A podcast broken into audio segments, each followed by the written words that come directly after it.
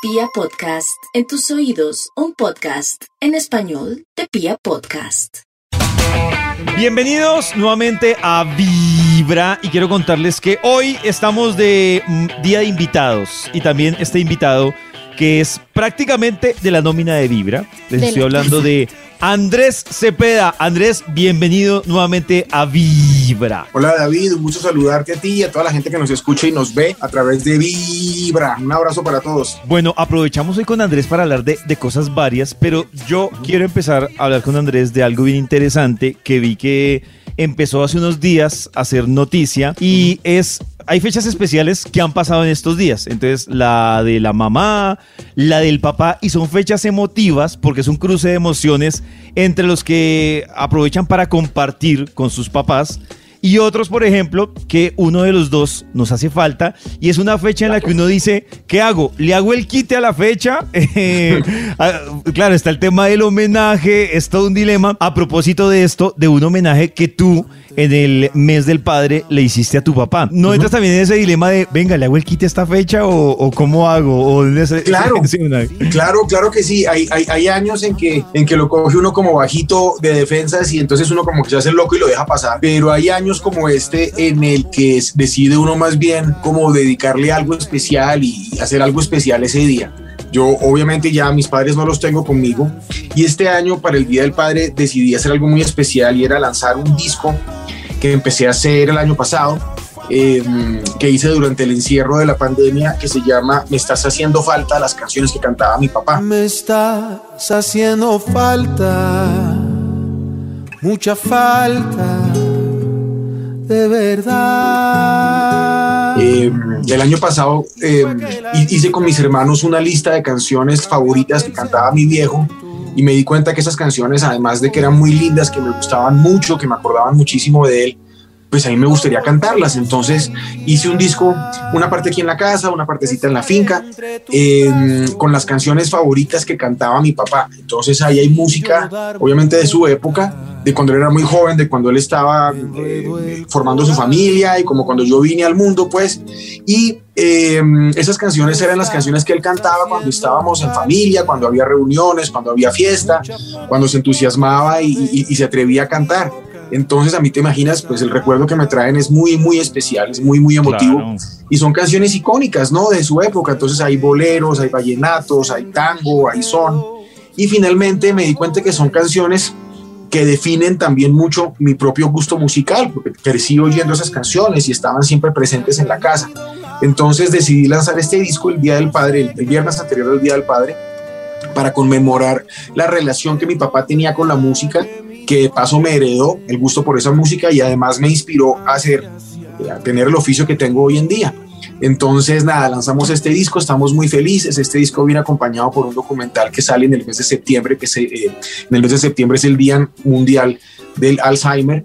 Y mi papá, que, que, que padeció del Alzheimer sus últimos años, pues yo pude ver, pude ser testigo de la, de la magia o del milagro que tiene la música en los pacientes de Alzheimer, que hace que cuando ellos escuchan la música que les gusta, con, con- con- con- la que vivieron, pues eh, pasa algo muy interesante en sus cerebros y es que eh, mientras lo están escuchando se iluminan, tienen recuerdos, tienen la cantan, no se les olvida la letra, todo lo tienen muy presente cuando escuchan esta música y esos son momentos muy especiales para cualquier familia que tenga pacientes de Alzheimer. Entonces yo viví esa experiencia y, y y estoy, es- es- estoy terminando de, de hacer un documental en donde hablo un poquito de, de- mi papá, de su relación con la música y del milagro que es la música en estos pacientes de Alzheimer. Entonces, nada, pues contentos con el lanzamiento, son canciones muy lindas, son arreglos muy sencillos pero muy sentidos y, mm, y bueno, todo esto sucede al tiempo que estamos haciendo varias cosas, ¿no? Que estamos retomando la gira con compadres, que acabamos de lanzar el primer sencillo de mi, de mi álbum nuevo con Jimena Sariñana, bueno, hay muchas cositas sucediendo por ahí.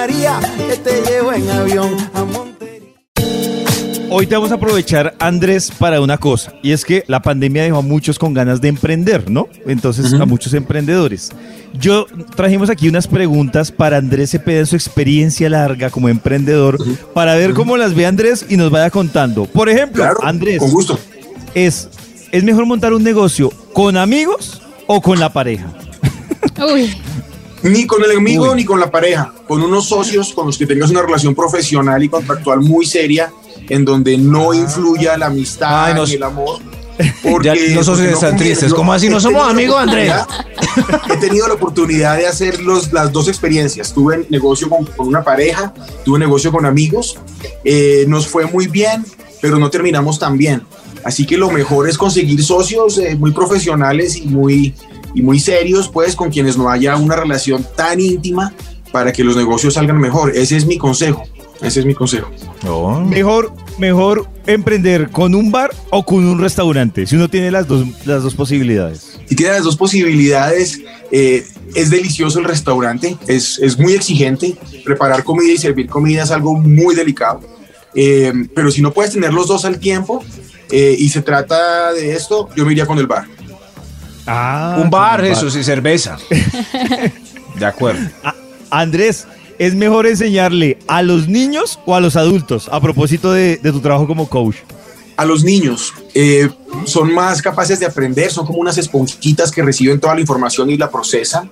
No vienen con, eh, con egos ni con temas personales eh, y van a, van a quedarse toda la vida con el recuerdo de lo que aprendieron cuando eran niños. Y eso es una cosa que uno cuando tiene la oportunidad de enseñar algo atesora, ¿no? Que, que eso que uno enseñó se, se, se quede para siempre y se quede como un recuerdo bonito. Creo que, para lo- creo que con los niños.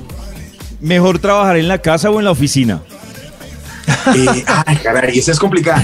Eh, yo tuve el estudio aquí en la casa varios meses, después me lo llevé para la finca, muy rico y tal, pero cuando tú tienes las máquinas prendidas ahí todo el día, tiendes a volverte un poquito perezoso. Y, mm, y es muy chévere uno llegar a un estudio, saber que hay unas horas, que hay un ingeniero esperándote, que no puedes eh, desperdiciar tu tiempo y te haces un poquito más eficiente. Pero en el tema creativo es mucho mejor trabajar en la casa. Si, la, idea es componer, escribir, tener ideas y, estar anotando proyectos, creo que en la casa. Pero en el momento de ejecutar es mejor tener el taxímetro encima y estarse obligando pues a cumplir con el tiempo del trabajo.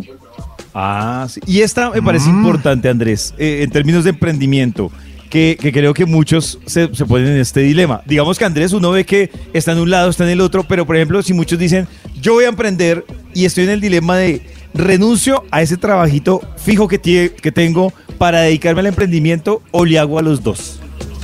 Hermano, desafortunadamente en un país como el nuestro es muy arriesgado lanzarse a emprender.